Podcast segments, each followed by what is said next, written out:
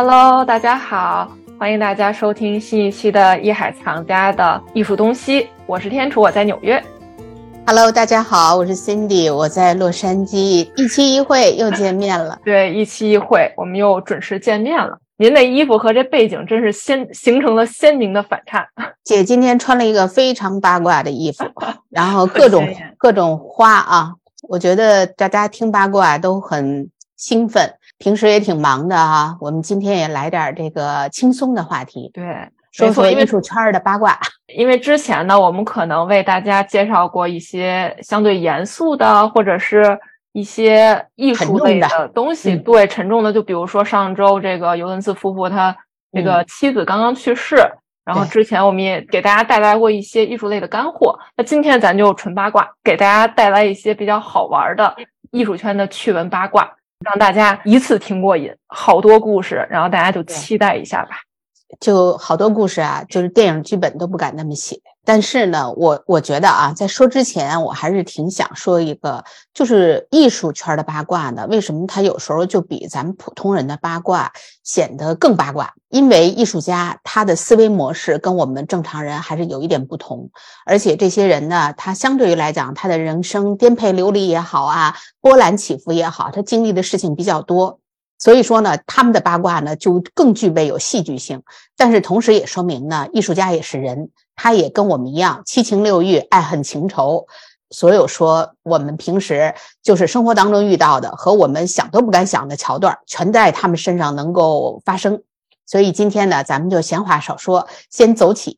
这个咱们先从哪个开始说呢？先找一个大家相对都比较熟悉的吧。我觉得就先说说巴斯奎特和麦当娜吧。因为我觉得我特别想 了解一下当年麦姐跟这个，因为巴斯奎特活了二十八岁就去世了，大家这个是艺术圈的一个众所周知的事情，而且巴斯奎特呢本身来讲呢，自身就是一个非常具备传奇色彩的人，而且现在这个又那么火，那麦姐不说了。一直是这个美国歌坛的这个常青树啊，到现在自己还没事儿就制造出点这个八卦新闻，所以说我们就翻一翻旧账，说说当年这两个人之间的这一段曾经有过的这些故事。其实哈，嗯，可能大家有的人可能会不知道巴斯奎特是谁，但是大家大部分人一定都知道麦当娜是谁，美国女歌手，很著名的。然后巴斯奎特呢，他其实是美国非裔的一个艺术家，是他掀起了美国街头艺术以及涂鸦艺术这股风潮，并且他现在的作品价格那真是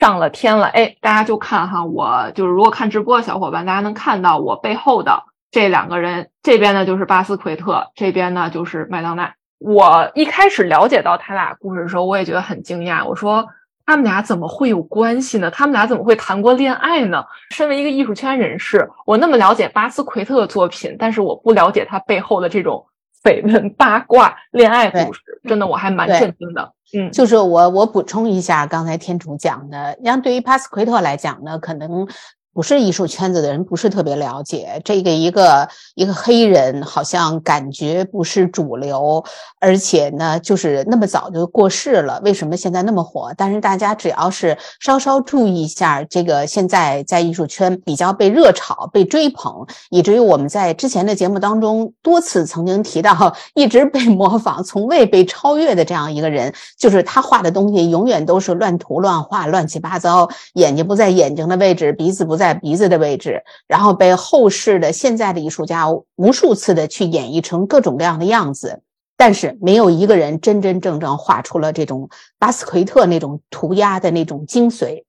麦当娜不用说了，我觉得很多可能像九零后啊，以至于零零后对他不是很了解。但是如果是年龄稍微大一点的人，没有一个人没听过他的歌。他可以说是跟迈克尔·杰克逊同一个时代的这种天后级的人物。所以说，在美国的流行乐坛上，那绝对是大姐大。所以说呢，接下来天鼠继续说一说当年的这段恋情。那要提到这段恋情，咱们就先得把时间拨回到一九八一年、一九八二年那会儿。那会儿其实麦当娜也才二十二三四岁，她呢是比巴斯奎特大两岁。其实麦当娜呢，她那会儿还没有出名，就是个默默无闻的，哎，长得挺好看，唱歌挺好听，火辣的这么一个小透明歌手吧。刚出道，呃，对，刚出道，然后就混迹在纽约的各种夜店里，就是说白了，咱就是走学演出，对吧？那那会儿，其实巴斯奎特尽管比他小两岁，但是已经红了，已经开始在艺术圈崛起了，已经有很多人去购买他的作品了。那那么他有钱有名望，啥都有了。所以其实你看，麦当娜那会儿反而是一个小透明，巴斯奎特已经算是一个人物了。之后呢，麦当娜她有回忆说，其实她当时是呃，无论是在美术馆的活动上啊，或者是在这个夜店，纽约的夜店里认识他的时候，就是真的是所有女孩都为之疯狂，就是为巴斯奎特而疯狂。然后他呢，也是尽管身上穿着很多名牌，那么袖口呢也会有那种颜料的痕迹，就是一看，哎，就是个艺术家。反差的就是口袋里一堆票。麦当娜就是着迷了，就对巴斯奎特着迷了。麦当娜之后回忆说：“我真的是为他发疯，他真的是我崇拜的人。”巴斯奎特他甚至不知道自己有多优秀，所以呢，当时嗯，麦当娜和巴斯奎特就是。其实也算是接触了没几次，就一见钟情了，可以算是一见钟情，然后就谈了恋爱。但是那会儿麦当娜毕竟还是个小透明，再加上巴斯奎特又有才，长得又不错，又有名望，所以麦当娜就深深的不安全感。就是巴斯奎特他会觉得，虽然谈着恋爱，但是他会觉得麦当娜她是歌手嘛，他总是会想说，哦，麦当娜你这种唱歌的，那歌曲声音这种形式肯定比绘画。更容易传播给其他人啊！我一张作品要卖多少钱？上百美元、上千美元、上万美元。呃，那你一张唱片你只需要多少钱？你那会儿只需要几美元就可以买你一张唱片。所以这种还是有一些理念上的冲突吧。外加上麦当娜在那会儿的确是个小透明，外加特别特别的自卑，所以最后呢，他们俩还是分手了。后来的慢慢的，这个巴斯奎特他就进入了另外一种状态，比如说碰了一些不该碰的东西。呃，毒品啊，包括嗑药啊，在一种癫狂的创作过程中英年早逝了。所以其实后来麦当娜就是现在还在世嘛，对吧？也是很红的歌手。所以麦当娜之后也有几次，包括在自己的回忆录中啊，在公开场合呀，也都表示了对巴斯奎特的缅怀以及对他的崇拜，就是回忆那段二十多岁刚出头美好但是有些偏执的恋爱。对，对我觉得这个还是。蛮浪漫的，也算是，就可能对于我来说，这是完全是两个次元的人的一个碰撞。呃，这个八卦我觉得算是比较破次元、破圈的一个，因为真的很多人都不知道他们两个竟然谈过恋爱。对，我觉得对于麦姐来讲的情史啊，够一部这个章回体的小说。但是我相信呢，当年跟巴斯奎特这段恋情呢，也是在麦姐心中占据了一个永远抹不去的位置。因为每个人到自己一定年龄的时候，回想起自己年轻时候的青葱岁月，都会给那个时候时代的一个情感镶上一层金边。因为那里头是自己永远无法复制的青春，无论是莽撞也好啊，是不成熟也好啊，是不理智也好，但是现在回想起来都是甜蜜的。更何况巴斯奎特这样一个人呢？他身上具备了那么多优秀的品质，而且那么早离世，让人永远把他定格在二十八岁。所以说起这个艺术圈啊，我觉得艺术家之间的这种爱恨情仇啊，往往就是比我们正常人又多了很多的这种层次。那像咱们大家都比较了解的，像墨西哥著名的艺术家女艺术家弗里达。因为弗里达这个人自身出身就已经带了太多太多的传奇，因为我们在之前的内容当中曾经很多次的介绍过他，大家可能相信有的就是了解不了解的，只要看到很多的画作当中出现这个一字眉，然后这个他的作品最大的特点就是他的自画像，他是墨西哥的这个国宝级的这样的一个艺术家，可以说是墨西哥最引以为傲的人，同时他也被印在了墨西哥的钱币上。这样的一个女人呢，因为她自幼的这种这种先天的小儿麻痹症，到后来重大的车祸，这些灾难啊，甭管是天灾还是人祸，都发生在她身上。但是她说这些东西都不足以后来她跟 Diego 之间的感情给他造成的伤害更大。Diego 这个人呢，可以说是。跟他之间注定了两个人一定要相爱相杀，相互成就。就说每一个人到这个人世间，都会有一个人跟你之间是一个前生注定的缘分，后天注定的这种。我觉得他们两个之间不能说是缘分了，应该是一个孽缘。孽缘应该对。所以说，从这个 Diego 呢，他也是墨西哥另外一位艺术家，他的很多的绘画的风格在早期对弗里达可以说有很深远的影响，就是这种像有壁画的这种风格哈。当然说了，弗里达对 Diego 的这种情感非常炽烈，他曾经这个给 Diego 写过非常多的情书，就一如情往的坠入这段感情，然后两个人呢也是顺理成章吧，就后来就结婚了。但是呢，咱们都知道啊，艺术家嘛。像毕加索一生有无数的情人，他的这种情感呢是需要很丰富，因为他需要人生当中有不断不断的这种激情，才能让自己的这种状态保持在一定的程度上。而弗里达呢自己本身就有因为车祸之后，他的那个身体啊各方面有一些问题，所以说呢，Diego 在跟他的婚姻当中频繁出轨，然后最让弗里达受到伤害的是，曾经弗里达撞见他跟他自己的姐姐。两个人偷情，所以说这件事情最终也是导致弗里达压倒了他这个情感的最后一根稻草。在一九三九年的时候，两个人就离婚了。这样的话呢，在离婚之后呢，弗里达就开始了自己一个所谓叫比较放荡的生活吧。他跟很多的，无论是男性还有女性，因为对弗里达一直是有双性恋的这个传闻嘛。人在某一个阶段，总是会做出很多让自己也无法去理解的一些荒唐的事情。当然说，经历过这种事情之后，也是会发现，老有那么一句话讲：最让你爱的和最让你痛的都是前任。那也是在这个过程当中呢，Diego 离开他以后呢，两个人都会在一个漫长的时间里头进行了反思。然后，这个 Diego 也曾经回忆说：“我这个每当我爱上一个女人的时候，我就想要伤害她。”这个可能也是一种某一种心理啊，真不知道他是什么星座的，还都他遇到了什么，他为什么会有这种心理呢？然后他承认，他曾经伤害最严重的也是弗里达，所以就是这么两个彼此伤害最深的人，但是也都是在深爱着对方。一直到后来呢，他们两个人呢不计前嫌的，居然又重新走到了一起。这次的复婚呢，也给大家都冷静之后，又重新反思，就是我们到底是不是真的非对方不可？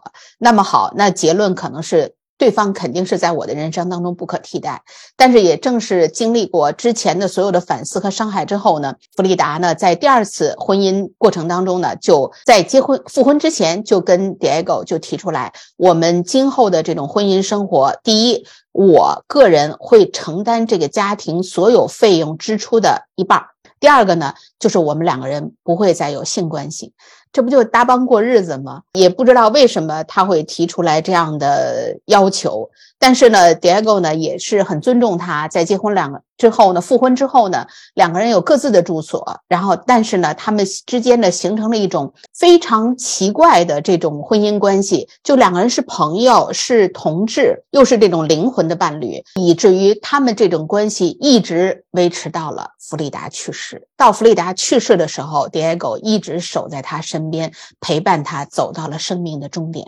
每两个人到这个人世间，用相爱。相杀这四个字来形容的哈，我觉得他们两个人真的是当之无愧的 top 前三。也感觉到艺术家他的一生，他简直就是一个行为艺术。他用他自己的生活去谱写了很多的这种经历，他们自己在这当中呢是最大的受害者，同时也是最大的这种受益者。因为他在这种极端的快乐和极端的痛苦当中，他迸发了很多的艺术这个创作的灵感。变成了诗歌，变成了绘画，变成了各种各样的艺术形式，留给了我们后人。所以说，这也是为什么好像我们平庸的人很难去成为名垂千古的艺术家，因为你没有那样的人生，所以说你也没有那样的作品。没错，其实你看弗里达和 Diego 之间的传闻，哈，我们可以把它叫做就是八卦，就是传闻，但其实也不是完全没有考证的，除了一些朋友啊。一些家人啊所留下来的一些文字以及录音的线索。那么除此之外，其实你也可以从弗里达的画作中能读出来一些东西。他的画作除了对自己身体上小儿麻痹啊、出了车祸动不了啊这种身体上的一种很血腥、很血淋淋的这种残酷的描绘之外，那么也有对一些感情的、家人的、爱情的、亲情的一些。相互纠缠缠绕的这种关系，其实都可以从他的画作里读出来。哎，那么当你把这些所谓的八卦传闻和他画中的一些嗯很明显的线索，啪这么一对上，嗯，八九不离十。没错，所以我就想呢，他可能自己从小受过到这么多的苦，多少这个从小的小儿麻痹症，然后造成了他身体上的残疾，以至于到后来他重大车祸，他做了 N 多次手术，忍受了巨大的这种心灵这种心灵上和身体上的这种痛苦，以至于到最后情感上的这种伤害。所以说，我觉得一个女人她能承受多少，她能在。这么多的痛苦的交织当中呢，去迸发了很多的这种东西，倾注在她的绘画上。看到他，我就就想起，比如说像梵高哈，我们都不能够说他们的绘画技巧有多么的高超，真的你就感觉到他的作品可以震撼到你，因为其他人是用笔在画画，而他们俩是用命在画画。所以我觉得也是，就是刚才我们提到哈，就是作为艺术家来讲，他们自己。人生就是一部戏剧，而自己是一个编剧，以至于是主演，包括自己所有的情感和自己的人生这种桥段、这种经历，都是一个行为艺术。所以呢，要聊起行为艺术，我觉得就咱们的艺术教母阿布拉莫维奇更是当之无愧。玛利亚阿阿布拉莫维奇，我觉得这个桥段天厨你比较了解，他们他跟乌雷啊，以至于他跟 N 多人之间的这种抓马的过往，我真的觉得就这位女艺术家的这个姐姐啊，我觉得应该是绝对是个乘风破浪的姐姐。对，刚才您提到了乌雷这两个字，其实乌雷是阿布拉莫维奇的前夫，然后也是在二零二二年还是二零二一年去世了。这个故事我觉得。哎，咱留个悬念，我先做个铺垫，讲一讲这个阿布拉莫维奇他是跟别人怎么去相爱相杀的。这个人，我想讲的这个人哈，我相信如果你不知道阿布拉莫维奇，你一定知道和他可以说是带引号的打架一个人，就是咱们美国的嘻哈天王 J.Z。你真的想象不到阿布拉莫维奇一个很艺术、很行为艺术圈的这样一个。教母式的人物的存在，竟然可以和娱乐圈，和尤其是美国这种好莱坞的这种娱乐圈发生关系。这个事儿是十年前的二零一三年，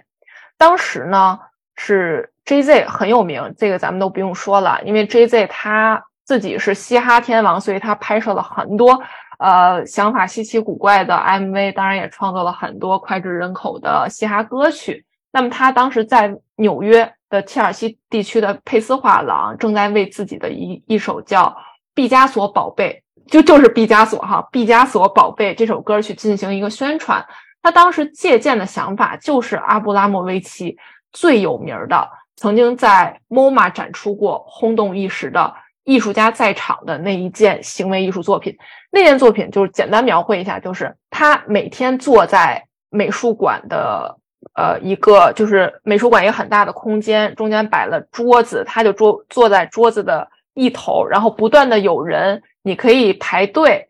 作为观众你可以去排队，坐在桌子的另外一端，你可以跟阿布拉莫维奇对视等等等等，但是阿布拉莫维奇就静静的坐在那，总共。这个行为一共持续了七百一十六个小时，当然是分开的哈。这这不是说呃，他就一直坐在那儿呃七百一十六个小时，而是在一个半月时间中完成这件作品。那么这个 J J Z 在二零一三年的时候算是名义上的复制这件作品，因为他在这个佩斯画廊的正中央算是搭了一个舞台，然后他呢就不间断的在那儿去唱 rap，去唱了六个小时。那么中间呢也可以，你作为观众，你可以上去跟他互动。你想跟他一起跳舞也行，你想跟他一起唱也行，你想到坐在那儿让 J Z 为你亲自表演也可以。哎，这两个事儿是不是就特别特别的像？当时呢，J Z 这个活动，因为他是娱乐圈大咖嘛，外加又是在一个世界顶级画廊进行的表演，这首歌的名字又叫毕加索宝贝，所以连毕加索的孙女、亲孙女，然后外加一些娱乐圈以及艺术圈的名人，哎，都去捧场了。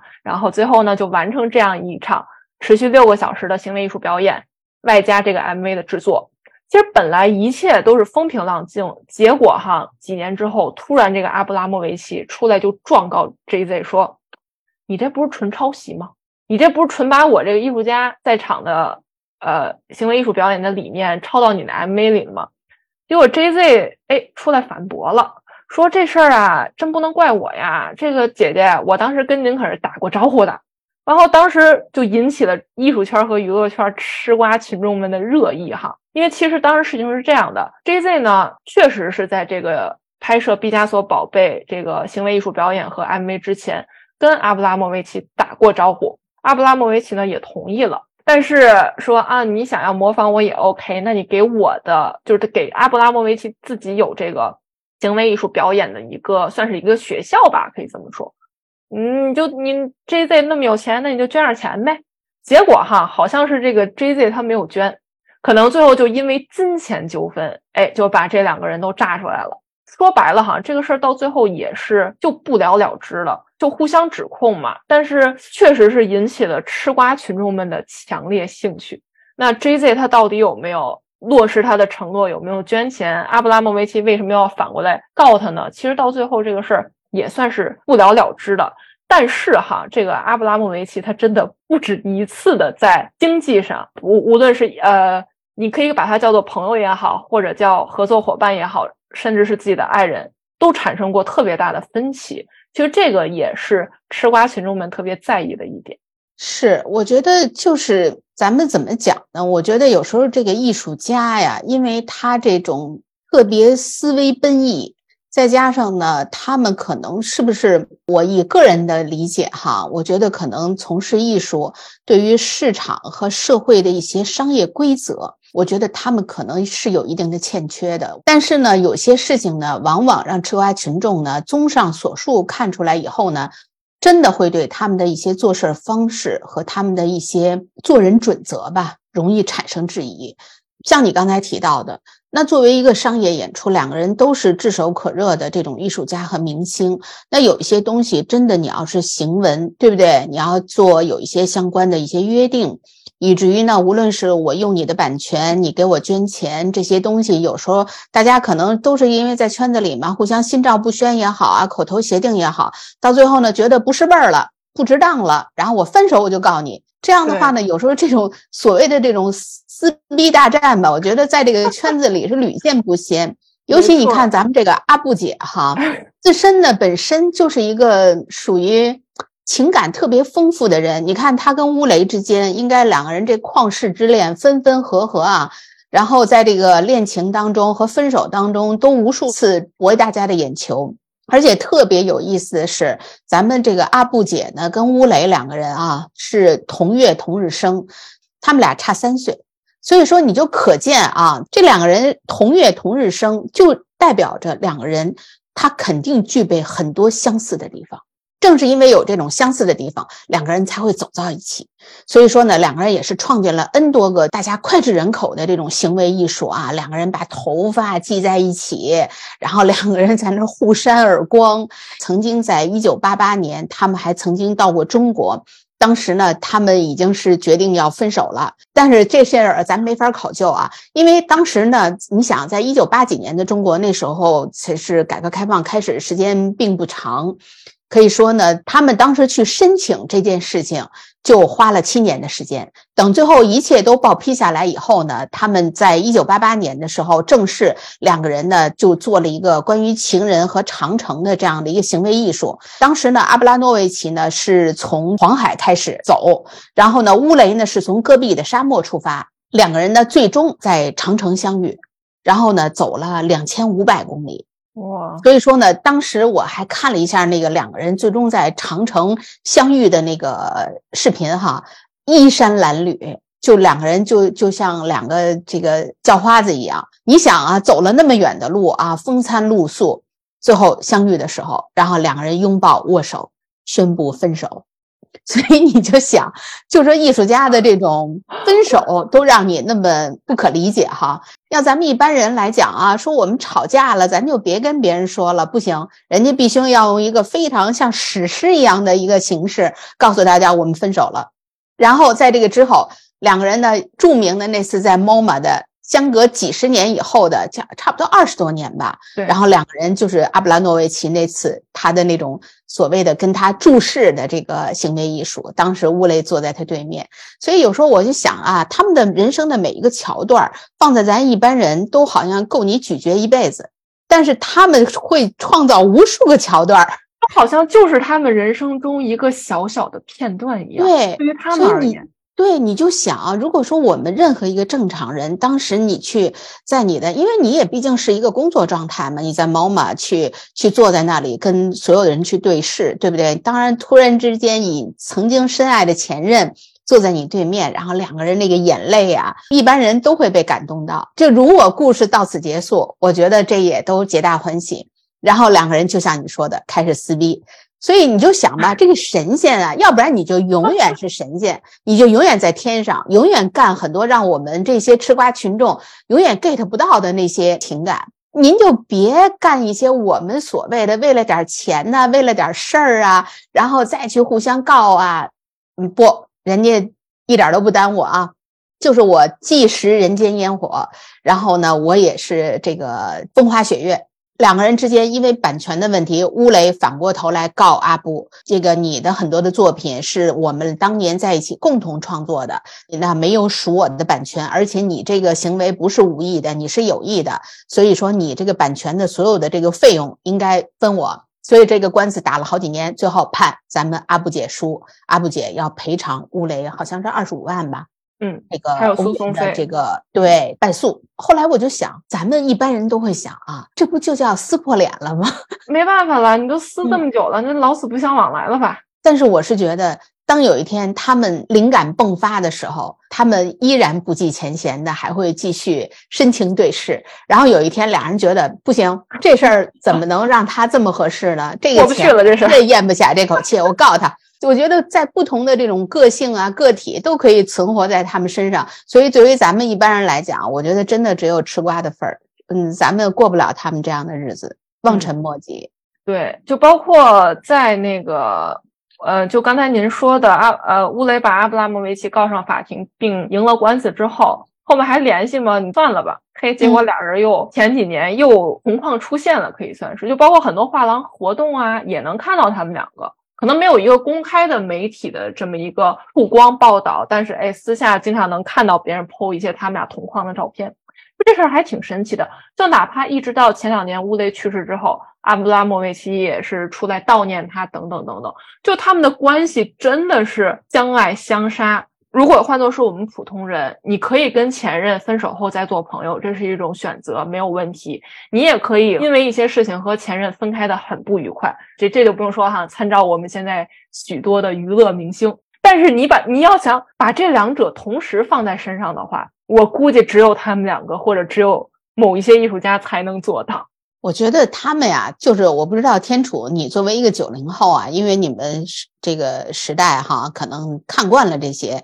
呃，网络八卦呀，大家这个想法也会比较新潮，因为可能相对于年龄比较大的人，看待感情、看待婚姻，相对来讲还比较保守啊。咱不说严肃，比较保守。他们，我我我自己感觉啊，我觉得作为艺术家来讲，第一呢，他们的这个想法和思维比较奔逸；第二，我觉得他们确实有某种程度来讲，我觉得有作秀的成分，因为彼此之间给对方站台嘛，可能都是一个，因为他们之间的这种情感，他已经知道这是个梗儿，这是个料儿。那我们之间的这种。就拿娱乐界，可能就是在炒八卦、炒绯闻，然后呢，这个东西就是博眼球，这是一个流量、一个热度。那我们干嘛不用呢？我觉得阿布拉莫维奇和乌雷他们从一出道开始就不是被捆绑在一起的，所以他们需要持续的这种相爱相杀的热度。包括最早您刚才也提到了，他俩无论是互扇巴掌啊，或者是一些行为，都是你你光听这些行为艺术的。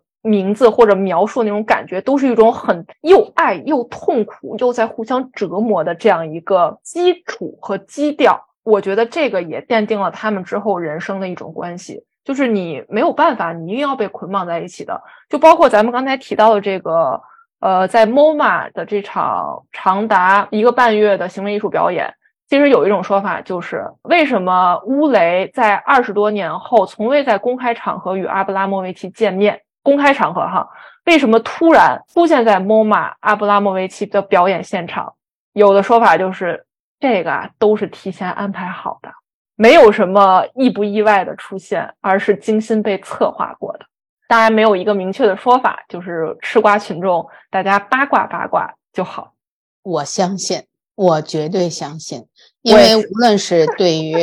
当事者，还是对于 MoMA，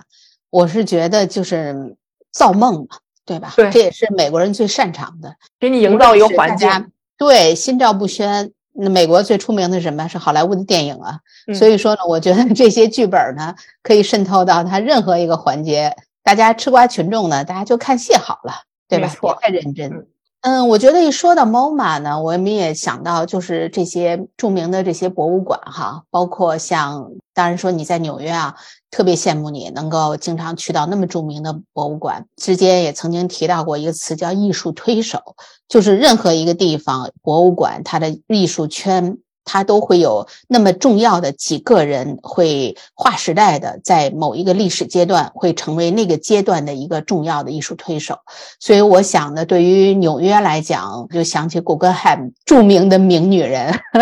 她对美国的当代艺术圈这种不可替代的这种影响吧。我觉得我曾经看过一些古根海姆他个人的这种经历哈，我是觉得，哎呀。作为一个收藏家来讲，在那个时代，战争年代颠沛流离，但是他自己并没有意识到，我当初是以低价格在买进，然后我最后以一个高价，以至于好，我成为一个时代的奠基者。我觉得他在当时的那个时代和眼界，他绝对不会想到这些东西，但是他做到了。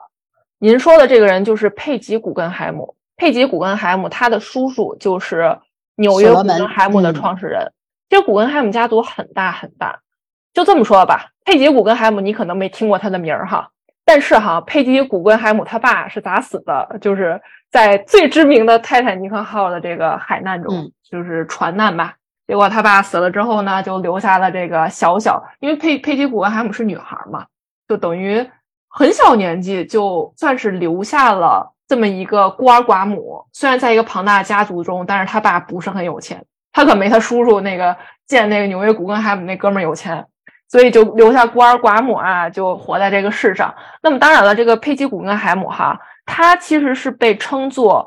现代艺术的情人。这个情人有两个说法，第一个就像您刚才说的，他是主导以及现代艺术在美国地区的发展背后最大的一个推手。那么第二层含义呢，就是佩吉古根海姆他也亲自在自己的回忆录中下场锤过自己，就是他回忆到，就是他根本没有办法抗拒懂艺术、会画画、浪漫的、有智慧的、有才艺的、有创作激情的男人。据说他一生中有四百多个情人。两次婚姻，这是他为什么被大家称作现代艺术的情人，有两层含义。当然了，我们在这里没有任何贬低女性的意思，反而我觉得佩吉古根海姆她从不属于谁，她作为一个女性，她从不属于谁，她既能把自己的事业兼顾得很好，也能在两性关系中寻求一种。快乐以及愉悦感，我觉得这个都是很好的，没有任何问题。哎呦，我我我我真的心中默默给他 点赞，点赞。我是觉得他活得相当独立啊，而且他绝不活在一个墨守成规的一个别人的眼光里。而且最后他去世时候，据说身边有十四只小狗，嗯，他跟狗狗们，然后他也不需要说到最后谁给他养老送终，还有他那些艺术品。我觉得他是真的活出了真自我。他是一百年前的人了，咱可以这么说哈。咱开头也说了，这个古根海姆家族，你毕竟是一个来自欧洲的大家族。说白了，欧洲大家族，尤其一百年前的，对家里女孩有一个什么样的规定呢？你想都能想到，大家闺秀，会读诗，会写字，会才艺，然后嫁一个好呃门当户对的好人家就可以，然后生一群孩子，生一群孩子，你就一直就可以从你白富美变到阔太太，你就一直过这样的生活就好了。但是佩吉。古根海姆他并不是，他就是从不墨守成规。人家女孩在房间里学琴、学文学，他就跑出去跟人爬树。后来他独自在纽约的时候，脱离到家庭这层关系，去那些先锋的地下书店呀、一些地下的艺术场所去打工，混在一群穷困潦倒、连饭都吃不起的艺年轻艺术家当中。也就因为此，他接触到了现代艺术。他接触到了那会儿你都不能叫被叫做是现代艺术的一群先锋艺术家，那么后来他又最后是去了欧洲，包括在二战之前就卡在二战之前的那个点上，因为战争马上要开始了，所以所有艺术家都在抛售自己的作品，逃命比较重要，所以他在当时以很低的价格收了无数现在响当当艺术家的作品，想办法在二战的阴霾之下把这些作品从欧洲带到了纽约，在纽约成立了现代艺术的根据地，自此把现代艺术发扬光大。我觉得这个女性，这位女性真的是太传奇了。我可以说一句话：如果没有佩吉·古根海姆，那么现代艺术的发展。绝对要迟很多年，或者说是根本无法达到现在这样的一个程度和高度。你刚才说的有一句话，我特别有感受，就是在当年差不多一百年前那个阶段，哈，作为一个女性，她能有这个格局和眼光，以至于就像你说的，当时大家根本不懂什么叫现代艺术，在那个大时代正是在交替和更迭的时候，包括那个世界。很多的文化艺术和很多政治金融的格局在重新发生改变的阶段，谁会想到我是那个引领时代的人？我是未来的一个什么什么的奠基者？No，没有人会知道。而对于他来讲，在那个阶段，他能有这种意识，有他自己独到的地地方，我觉得真是天将大任，天降大任于他。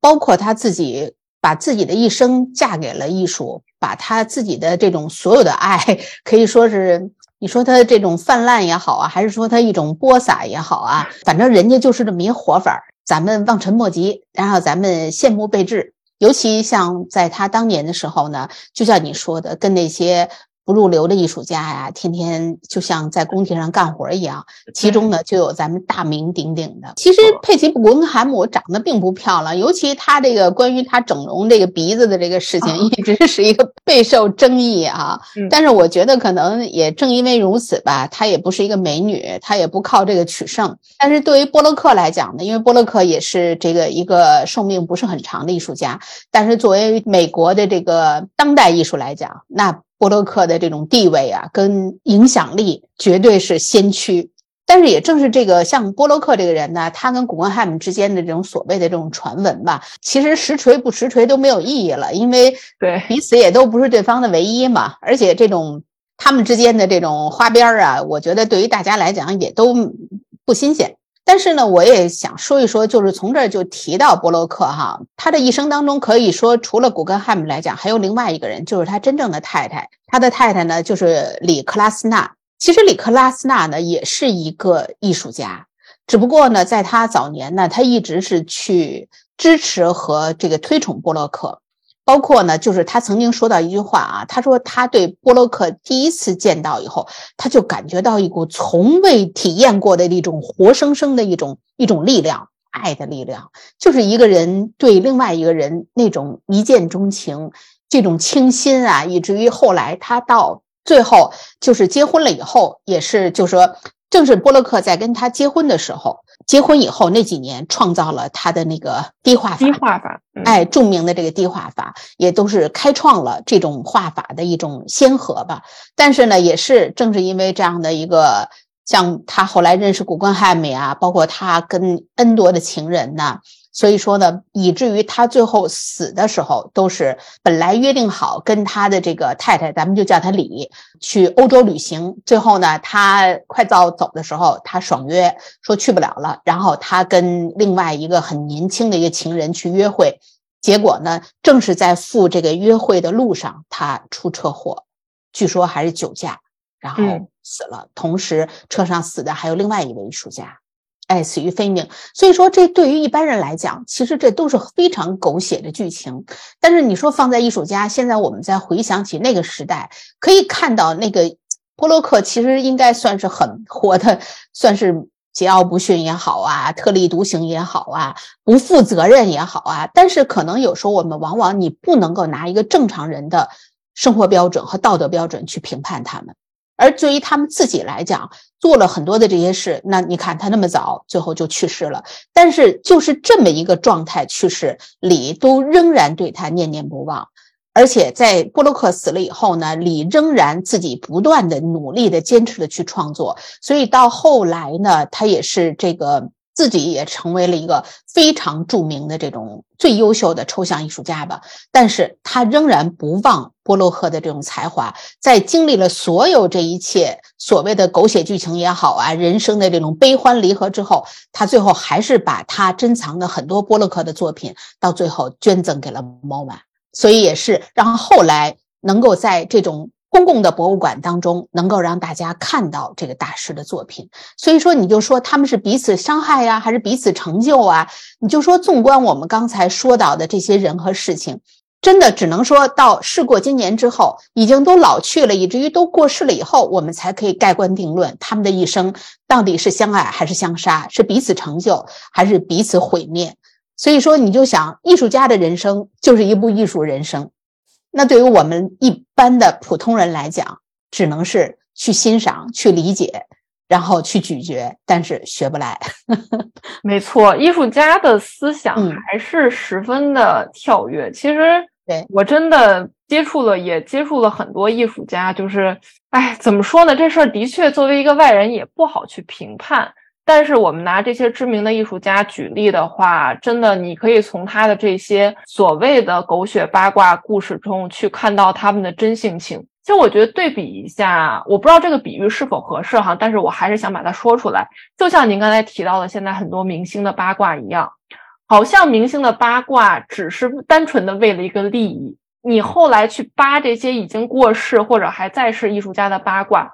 中间不只有利益，而是混杂着他们的真性情在里面。他们所创造这些八卦的出发点，并不是说我是为为了利益或者仅仅为了钱，而是他发自内心的一种行为、一种想法，最终产生出来的一种碰撞。就是你要让他说，你说他处心积虑的自己去导演这样的剧情，我觉得这个可能还真想多了。因为艺术家们有时候在某种领域里，他们永远不成熟，内心都像一个孩子，以至于呢，在某一个领域里，他们就会比较偏执，思考问题没有那么全面。啊，你不能拿一个就说作为一个商人的思维，或者作为一个理工科的人的思维那么有逻辑性，那他们可能就就不是艺术家了。所以说呢，这也是艺术家的一个特殊的一个属性吧。哎呀，我觉得就是这些艺术圈的这个八卦，我觉得我们今天在这讲三个小时都讲不完。今天呢，也就是给大家算是今天先简简单单的说这么几块儿，以后找时间呢，我们可以继续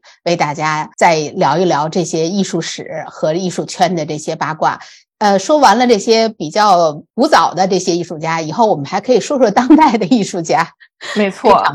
嗯，这一期节目就算一个铺垫吧。其实大家也能听出来，我俩讲的挺着急的。那大家之后有兴趣的话呢，我们艺海藏家的艺术东西节目也会持续为大家不定期的去为大家更新这个艺术圈相爱相杀的八卦下饭特辑节目。下饭特辑，好，那今天我们的节目就到这儿吧。好的，谢谢 Cindy，谢谢大家。好，谢谢天楚，大家拜拜，下次再见。下次见，拜拜。